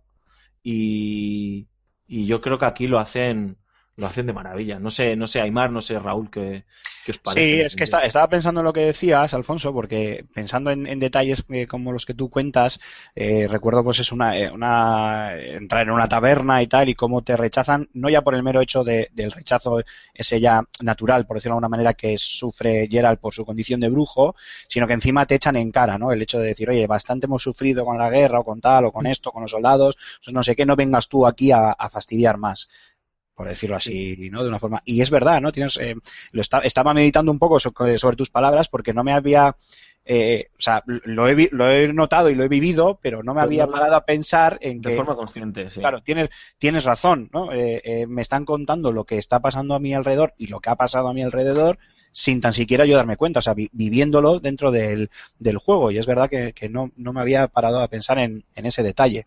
Eh, Raúl, te paso el testigo. Pues es que tenéis toda la razón del mundo, porque es un juego que, a ver, es que es, es un juego complejo, es un juego complejo, esa es la verdad. Es un juego que tiene mucha enjundia, es un juego que, que se sirve del background del propio, de la propia historia para, pues eso, para que puedas entender lo que ha pasado por Temeria y demás con las guerras, porque tiene mucho politiqueo, ya lo ha dicho Poncho, Alfonso, tiene muchísimo politiqueo, tiene mucha enjundia. eh, ha habido alguna, algunos momentos en los que me he tenido que dedicar pues la mitad de mi tiempo de juego a leer prácticamente para empaparme bien y tal.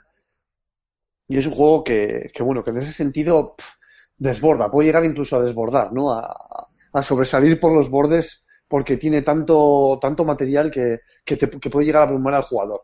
Pero tú, según vas avanzando en la historia y vas progresando y aumentando como jugador, según en qué conversaciones te vayas metiendo, incluso puedes que, puede que, que, que descubras cosas que, que no se te cuentan a priori en el juego.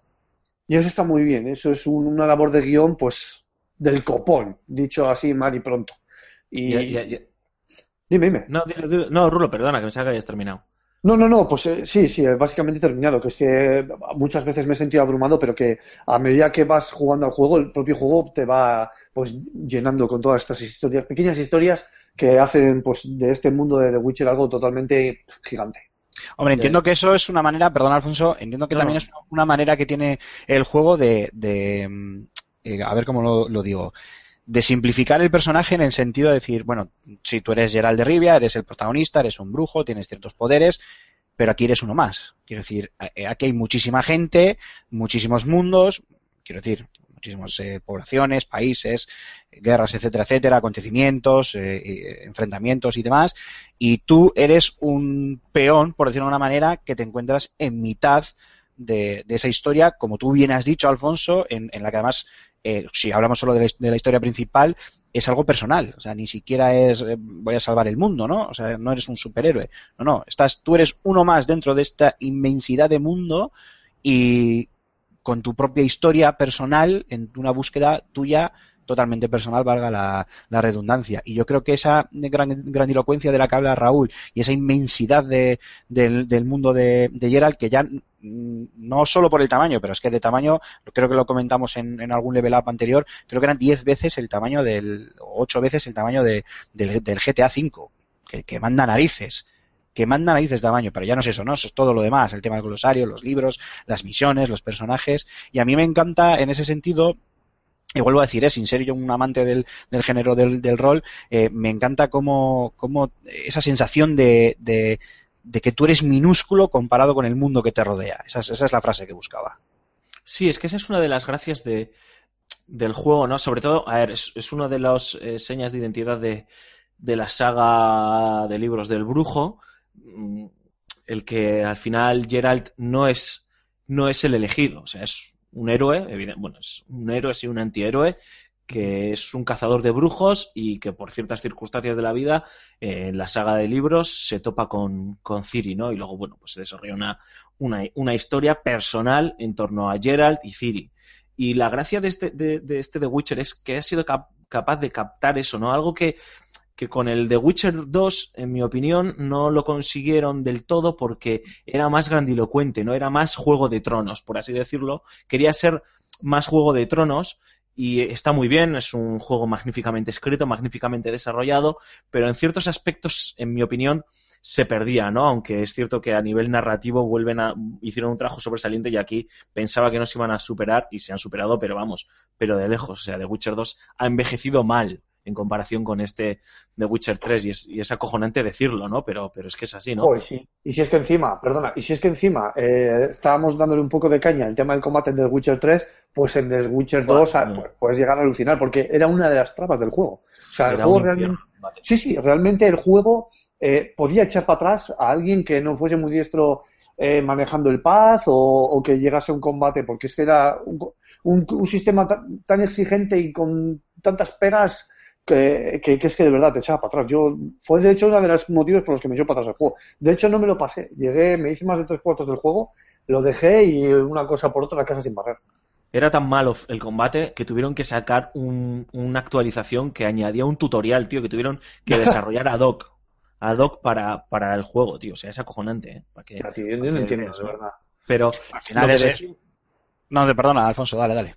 No, lo que decía Saimar, yo creo que es, es, es todo un acierto, ¿no? Eh, tú no, eh, tú no eres importante en realidad, tú eres Gerald de Rivia y tienes tu misión, pero como tiene ese tío que tiene un problema que, que lo ha puesto en un tablón diciendo, joder, es que tengo aquí un, un, tío que me ha desaparecido y no lo encuentro y, y creo que lo ha raptado algún monstruo, pero no sé muy bien qué, a alguien que me pueda ayudar. Y ya está, ¿no? O sea, ¿por qué tu problema o por qué tu historia es más importante que la de ese tío, ¿no? En otros juegos sea, que está muy bien, ¿no? Que es la fantasía épica, se apuesta tanto por esa grandilocuencia que a veces roza lo absurdo, ¿no? Que solo tú eres el elegido para pa- salvar el planeta, ¿no? O salvar eh, tu continente. Aquí, no, tú tienes tu historia, eh, que en este caso es encontrar a una persona desaparecida, y el resto del mundo no gira en torno a ti. Esa es la frase, ¿no? No, gira en torno a ti, o sea, tú giras en torno a lo que ocurre en el mundo y tienes que ir adaptando. Está este puente cortado, tío, porque estamos en guerra. Si quieres pasar por aquí, búscate la vida, tío. Descúbrelo, no te voy a dar ni siquiera la pista para hacerlo. Descúbrelo haciendo misiones secundarias o intentando avanzar a tu manera en, las historia- en la historia principal. ¿Sabes? No sé, o sea, Han, imbuido el- la característica del personaje del antihéroe dentro de un mundo de, fantasía. ¿no? Aquel, aquel eh, bueno, vais a flipar un poco con la comparativa, pero me lo vais a entender. ¿eh? Eh, aquel John McClane de la jungla de cristal ¿no? era género de acción y tenías el, el policía antihéroe, ¿no? El tío bebedor, eh, un poco zafio, con problemas con la mujer, pero que salvaba la, la situación. Pero eso lo veíamos, siempre hemos visto eso del el personaje, el antihéroe, siempre lo hemos visto dentro de unos contextos igual más relacionados precisamente con eso, ¿no? Con, con los títulos de acción, ya hablando otra vez de videojuegos, ¿eh? Pues igual con los títulos de acción me viene obviamente a la cabeza un, un Max Payne, eh, Alfonso, tú que lo lo disfrutaste tanto. Pero claro, dentro de un mundo de fantasía, de un mundo de, de magia, yo creo que, eh, corregirme, porque obviamente vosotros vais a saber más que yo, pero yo creo que no se ha visto tanto esa, esa figura de, de antihéroe, donde además, supongo que esto lo, lo lastra de los libros, obviamente, eh, sí, sí, tienes poderes, pero no eres el personaje más poderoso del, del juego, ni mucho menos. O sea, por encima, no, no ya por los monstruos a los que te enfrentes, ¿eh? sino porque por encima de, de ti, de, de los brujos, están los magos que tienen más poder que tú. No sé si me explico, ¿no? Sí, sí. Esa, eh, cómo han sabido encajar esa figura del antihéroe dentro de un mundo de, de magia y- de magia y fantasía. Sí, sí. Y luego que el juego está magníficamente escrito. O sea, me, me encantan los diálogos de, de The Witcher 3. Me Joder, no, hay, no hay uno que te aburra, ¿eh? es una pasada. Es que no hay ninguna, o sea, igual que lo dije el otro día por Twitter y no quiero autocitarme, pero hay misiones secundarias de este de Witcher 3 que serían misiones principales en otro juego, tío.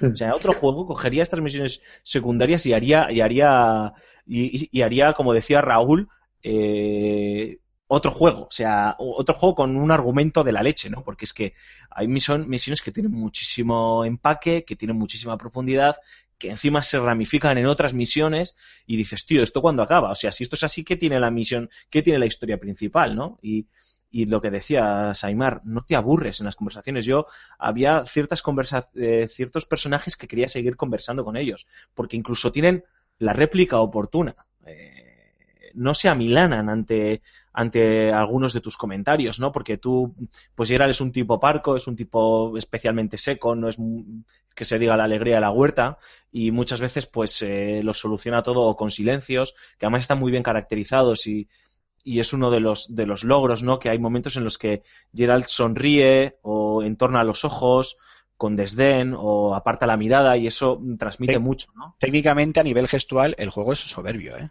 Sí, sí, es una pasada. Y está, y está tan bien escrito el juego que, que, que es una delicia. Yo no he visto, salvo tal vez eh, a nivel de guion, un Red- el Red Dead Redemption, que me parece que está muy bien escrito, o el eh, The Last of Us. Este yo creo que está incluso un peldaño por encima, ¿no? Eh, los personajes, el tratamiento de los personajes o el tratamiento de los temas, ¿no? Como decía Antonio, ¿no? El hablar de ciertos temas que en otros juegos son considerados tabú o que si queremos hablar de la homosexualidad tenemos que sacar un personaje que sea un pedazo de homosexual a- con pluma que, que tal que, que- que me parece que es el, como el, el colmo de todos los estereotipos. Aquí lo, lo trata con una misión secundaria. Lo trata de una forma completamente dentro del prólogo además. Natural no mira es que además me hace gracia no es mm, por profundizar en ella ¿eh? Y, no es un spoiler gordo ¿eh? ni nada no pero cuando te está diciendo no es que a mí me echaron del pueblo y tal y tú en, Gerald en- porque soy un raro y Gerald le dice me vas a hablar a mí de raros Eso es. yo soy, yo soy también un raro. Y entonces el otro no le quiere decir, a ver, lo que pasa es que soy homosexual y me pillaron manteniendo relaciones homosexuales. Y coge, hay una opción del, del, del diálogo que es, eres hombre lobo, ¿verdad?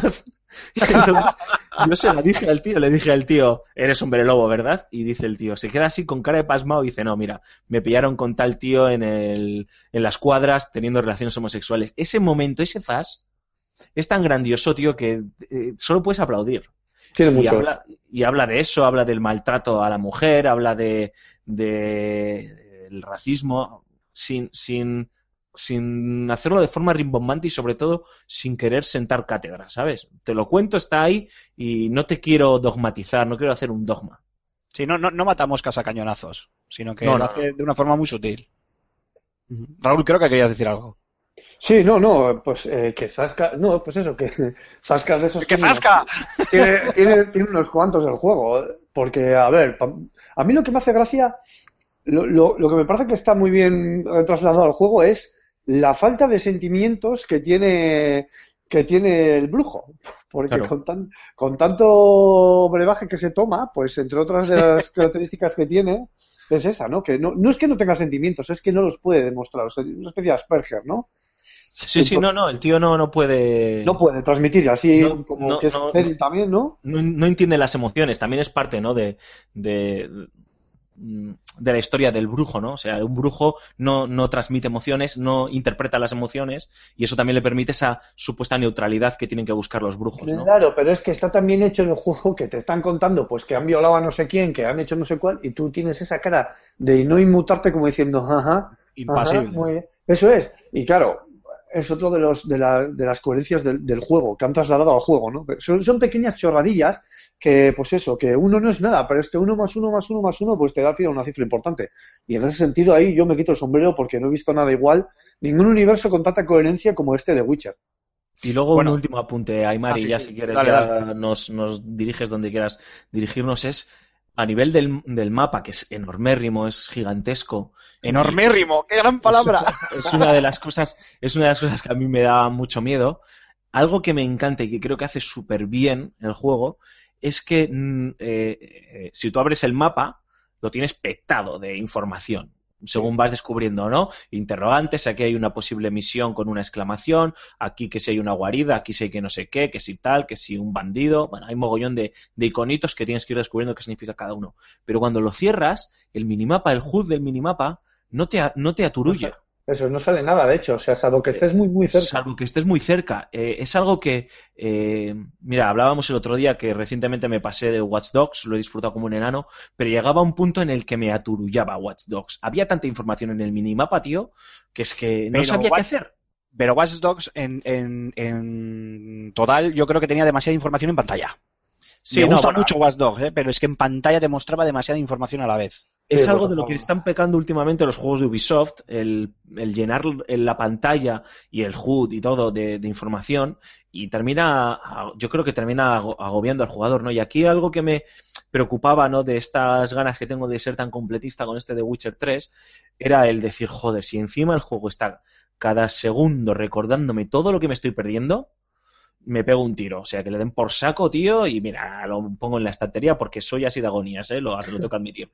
Y, lo hace perfectamente. Es decir, como dice Raúl, de repente te acercas a un sitio, un sitio de poder, algo tal, que lo acabas de descubrir, te aparece ahí el icono en el momento oportuno. O, este- o estás relativamente cerca como para que te puedas desviar, pero tú decides si te quieres desviar. O sea, no sé, no agobias, ¿no? Con información. Y creo que eso es todo un acierto que, que muchos, muchas compañías deberían, deberían tomar nota, ¿no? De, cómo comunicarse con el jugador sin estar agobiándole continuamente con información o con, o con iconos y demás.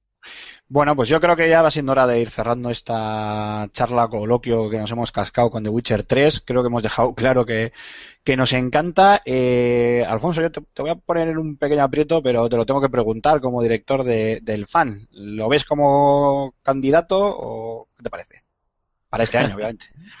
Hombre, eh, sí, me imagino que sí. Evidentemente el comité de selección tendrá que, que tener la última palabra. Me imagino que The Witcher está, es candidato a pelearlo todo, ¿no? Y, y ha demostrado que, que, que es tal vez en estos momentos, junto con la otra de las propuestas del año, ¿no? Bloodborne, eh, pues uno de los, de los grandes de, de este año, ¿no? A falta de ver lo que pasa con, con Batman. Yo creo que sí, que, que tienen, que tienen que aspirar a ser uno de los mejores juegos del año sin lugar a, sin lugar a dudas. Y, y ya veremos. Eso, eh, eso sería el comunicado personal, el comunicado oficial. A nivel personal estoy encantado. Es una pena que no pueda votar yo como jurado del Fan and Sirius, ¿no? Pero estoy encantadísimo. Me, me, me está pareciendo eh, una obra magistral y se va a hablar mucho de este juego. Y tardaremos en ver un juego así, yo creo, otra vez. Pero yo pensaba que el comité de selección del fan era Raúl viendo vídeos en YouTube. Este sí, este no, este sí. Es Raúl y un mono. Efectivamente. Y luego el jurado es el mono. El mono. Efectivamente. Bueno chicos, pues si os parece lo dejamos aquí, nos vamos un momentito con unos ratos musicales, aprovechando un poquito esa banda sonora de The Witcher 3 que traemos hoy, como no, y volvemos ahora mismo con la firma de José Carlos Castillo.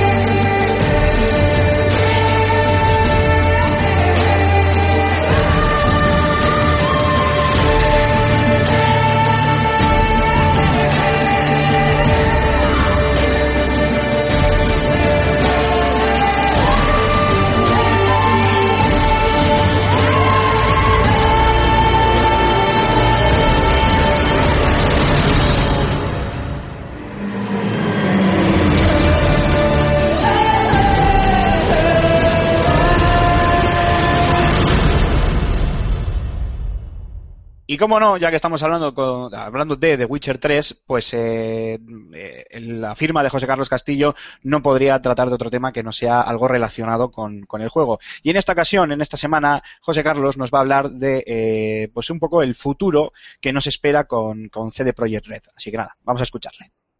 The Witcher 3 Wild Hunt ya está entre nosotros, y con él la polémica por una devaluación gráfica que molesta más por sus motivos que por el acabado final del RPG. La necesidad de igualar las versiones de consola con la de PC ha indignado a los usuarios de esta última plataforma, muchos de ellos empobrecidos centenares de euros con tal de sacar el máximo jugo técnico a lo nuevo de CD Projekt Red.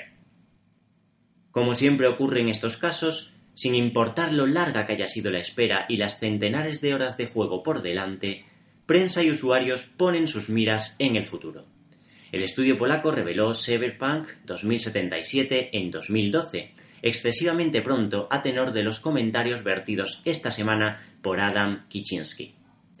El CEO advierte de que el proyecto no se actualizará informativamente hablando hasta 2017, pues el año próximo se dedicará por completo a depurar y lanzar las diferentes expansiones de Wild Hunt.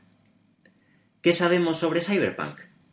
Supone el primer juego de la desarrolladora ajeno a la saga literaria de Geralt de Rivia, en este caso basado en el juego de mesa Cyberpunk 2013, creado por Mike Pondsmith en 1988.